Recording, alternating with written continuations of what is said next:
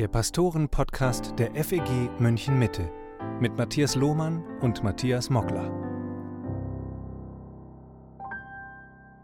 Hallo und herzlich willkommen zum Pastoren-Podcast mit Matthias Mockler und Matthias Lohmann. Was für ein Jahr! Gefühlt gab es in unserem Land nur ein Thema: Corona.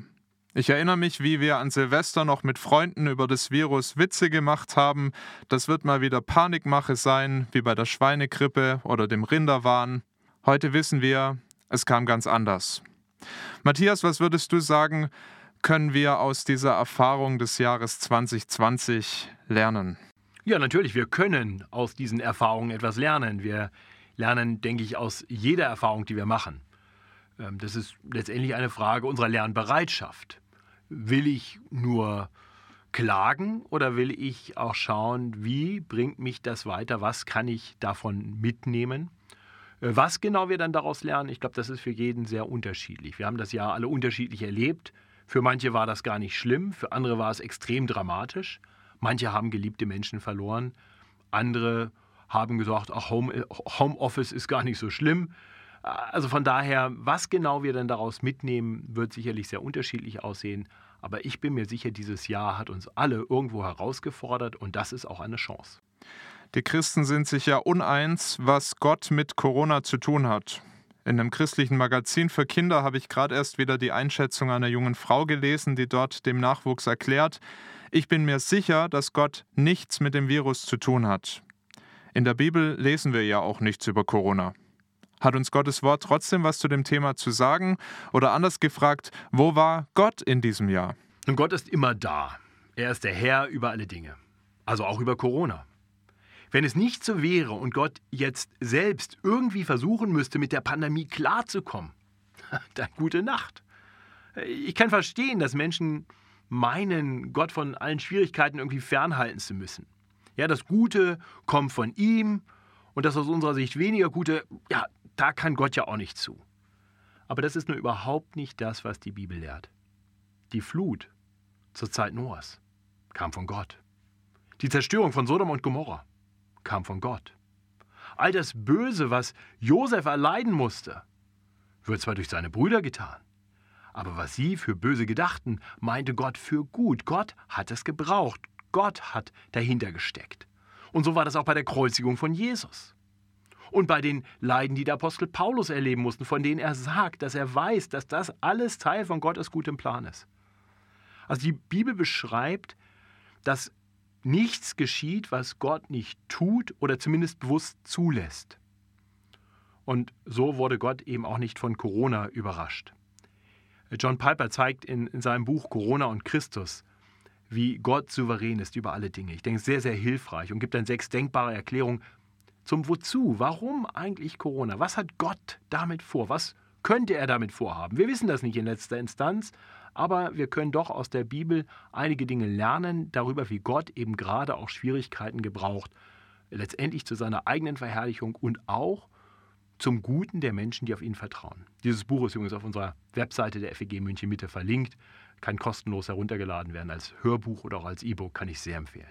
Nach meiner Wahrnehmung sind Menschen in den vergangenen Monaten offener für Gott geworden. Natürlich nicht alle, aber ich konnte das in meinem Umfeld durchaus beobachten. Auch unsere Leute vom Büchertisch haben ganz ermutigende Gespräche in der Innenstadt gehabt. Ich hatte hier ein Gespräch mit Tom Giebel, der gesagt hat, also wir haben das noch nie erlebt, dass ähm, so wenig Kritik kam und so eine Offenheit da war bei den Menschen.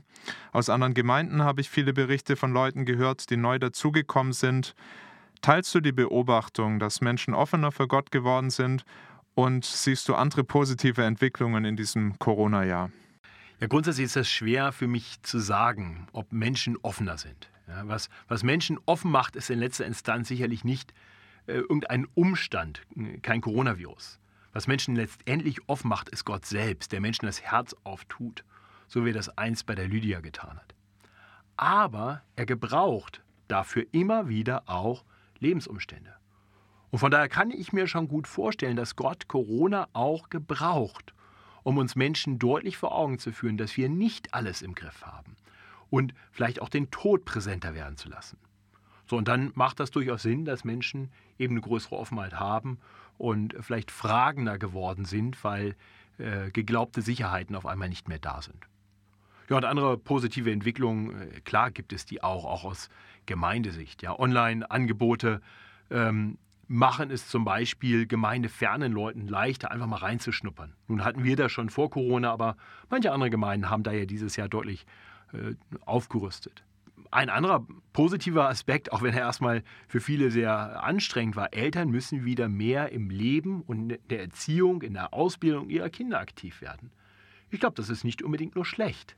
So anstrengend das ist, äh, stärkt die Eltern-Kind-Beziehung und äh, jetzt ist das Outsourcing von bestimmten Dingen in der Kindererziehung äh, einfach nicht mehr möglich. Und ich denke, so lernen wir alle einfach auch dazu in dieser Zeit und das ist sicherlich auch eine positive Sache. Es ist ganz interessant, dass du das mit den Familien ansprichst. Ich habe von einer Spiegel-Kolumnistin gelesen, die meinte, der Gewinner der Krise ist mein Sohn, weil er wieder mehr von mir hat und ich Zeit für ihn habe mit dem Spiel, auf ihn aufmerksam bin, ganz anders als in der Zeit davor. Ja. Auf der anderen Seite hat 2020 aber auch viele Zumutungen und viel Schweres mit sich gebracht. Du hast es schon angesprochen. Besonders das Thema Tod war sehr präsent. Jeden Tag die Sterbezahlen in den Nachrichten. Angehörige durften teilweise nicht mal mehr von den Liebsten Abschied nehmen. Da erscheint der Tod noch schrecklicher als ohnehin schon. Andere haben sehr unter der Einsamkeit gelitten. Wieder andere an der mangelnden Perspektive. Wann endet denn das Ganze endlich? Wie ging es dir in diesem Jahr? Warst du immer positiv und gut gelaunt oder haben dir Dinge auch zu schaffen gemacht? Ich bin grundsätzlich ein sehr positiver Mensch. Äh, von daher ist, wie es mir ging, sicherlich jetzt äh, kein Spiegelbild äh, der Allgemeinheit. Aber auch bei mir gab es Aufs und Abs. das fing allerdings schon irgendwo an, bevor Corona wirklich kam. Der Tod meiner eigenen Mutter war ein ganz tiefer Punkt. Tiefer Trauer habe ich, glaube ich, auch noch nicht ganz verarbeitet auch wenn es mir damit äh, grundsätzlich jetzt nicht ganz schlecht geht. Ähm, dann, als Corona kam, war ich plötzlich von meiner Familie abgeschnitten. Meine Frau und Kinder waren in den USA, ich war in Deutschland und es gab keine Flüge mehr an die US-Westküste. Das heißt, sie konnten weder zu mir noch ich zu ihnen. Für dreieinhalb Monate habe ich sie nicht gesehen. Das war schwer. Äh, Gemeindedienst war schwer. Äh, die reinen Online-Gottesdienste waren schon anfänglich sehr bedrückend, ähm, in eine Kamera zu predigen und, und die Geschwister nicht zu sehen. Und dann zu sehen, wie, wie bestimmte Mitglieder, Geschwister aus der Gemeinde einfach verschwinden.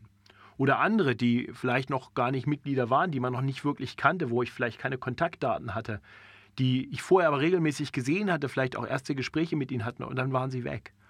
Äh, das äh, fiel mir schon schwer. Und in, in manchen anderen Dingen waren auch die Möglichkeiten, wirklich Dienst zu tun, äh, sehr eingeschränkt. Also es gab schon auch manches, was hart war in diesem Jahr. Aber es gab auch viele gute Tage. Ja, und ich habe auch, denke ich, neu lernen dürfen, dass meine Freude am Herrn sein sollte. Dass ich meine Freunde bei, bei, bei Gott finden darf und, und nicht in letzter Instanz in der Familie oder im Dienst. Ähm, das heißt, meine Freude darf unabhängig sein von meinen Lebensumständen. Und das habe ich versucht, gerade im, im Frühsommer, als Corona so richtig losging und ich von der Familie getrennt war, äh, mir selber zu predigen. Und ich glaube, ich habe mir auch einigermaßen zugehört dabei.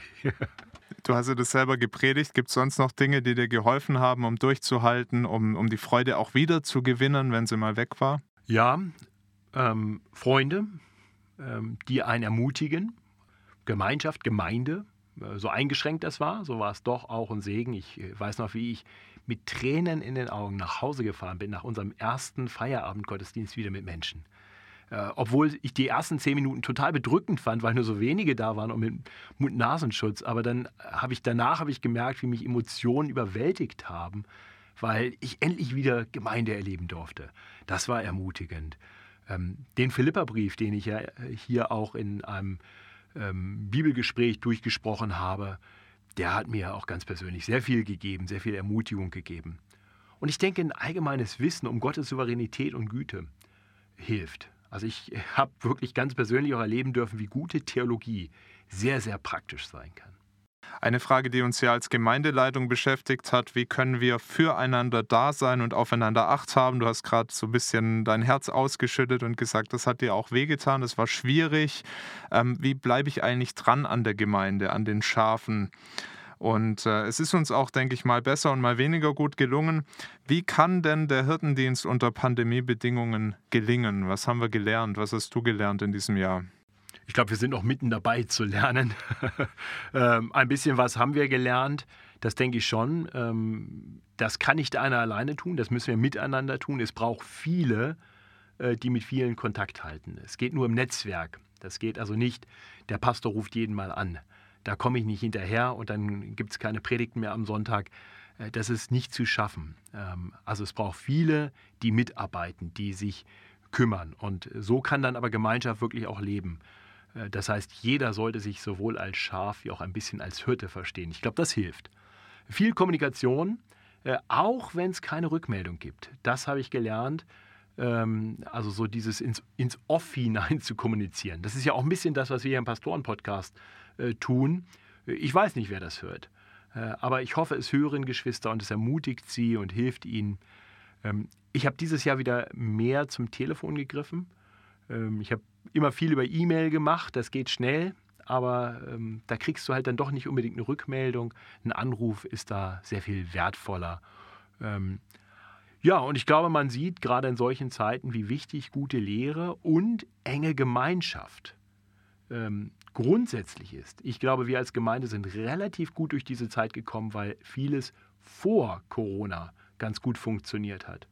Und äh, ich glaube, das äh, sollte uns auch ermutigen, auch nach Corona uns dann wieder zu investieren in Gemeinschaft und in gute Lehre, sodass Menschen zugerüstet sind, äh, auch wenn der Kontakt vielleicht mal etwas weniger intensiv sein kann. Jetzt liegt ein neues Jahr vor uns. Die Hoffnung vieler Menschen ist riesengroß. Hoffentlich wird es nicht so wie 2020. Vor allem hoffen ganz viele auf den Impfstoff, der uns doch endlich wieder mehr Freiheit bescheren wird. Mal abgesehen vom Impfstoff, was kann uns fürs kommende Jahr Zuversicht geben? Nun, dass der Herr auch in 2021 fest im Regiment sitzt. Vielleicht Römer 8, 28. Wir wissen aber, dass denen, die Gott lieben, alle Dinge zum Besten dienen, denen, die nach seinem Ratschluss berufen sind. So, das heißt, Corona macht uns nicht kaputt. Corona wird uns irgendwie zum Besten dienen. Und, und dieses Wissen, das darf uns ermutigen und durchtragen. Und wir dürfen wissen, alles wird gut. Das klingt vielleicht ein bisschen platt, aber das ist die biblische Wahrheit. Und äh, das sollten wir uns als Christen immer wieder verdeutlichen. Wir müssen nicht in Angst und Schrecken verfallen. Denn egal was geschieht, der Herr hat alles im Griff und der Herr wird uns eines Tages in seine Gegenwart holen, wenn wir auf ihn vertrauen, wenn er unser Herr ist. So, und, und wenn ich das weiß, dann muss ich keine Panik schieben. Dann darf ich Hoffnungsträger sein in einer Welt, die Hoffnung wirklich nötig hat. Möge das so sein mit uns im Jahr 2021. Und das war der Pastoren-Podcast für heute und für dieses Jahr. Ich möchte schließen mit ganz bekannten Versen von Dietrich Bonhoeffer. Von guten Mächten wunderbar geborgen, erwarten wir getrost, was kommen mag. Gott ist bei uns am Abend und am Morgen und ganz gewiss an jedem neuen Tag. Und ich füge hinzu und auch im Jahr 2021. Danke, dass du zugehört hast. Bis bald und Gottes Segen.